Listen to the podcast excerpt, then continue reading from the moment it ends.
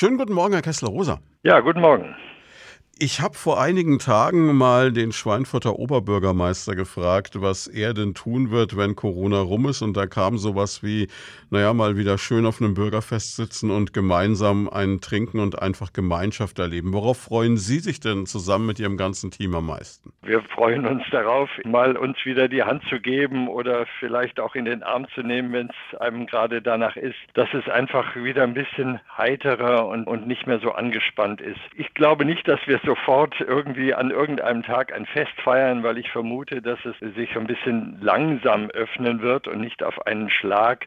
Aber ich denke, die Weihnachtsfeiern in dem Jahr 2021, die werden wir ganz anders genießen. Das glaube ich sofort. Jetzt habe ich bei Ihnen in den sozialen Netzwerken auch gelesen, dass Sie auch jemand sind, der sagt, es ist auch schwierig durch die Masken einfach äh, Emotionen wahrzunehmen und ja. im Gesicht des Gegenübers zu lesen. Ist das, was worauf Sie sich freuen, wenn diese Beschränkungen auch mal weg sind? Lassen? Das ist ja das ist eine völlig andere Situation, wenn ich jemand gegenüber sitze oder stehe. Man kommuniziert mit, mit allem, was man hat, mit dem ganzen Körper, aber vor allen Dingen mit dem Gesicht. Das wird ganz wunderbar neu sein, wieder sich kennenzulernen, sage ich jetzt mal sogar.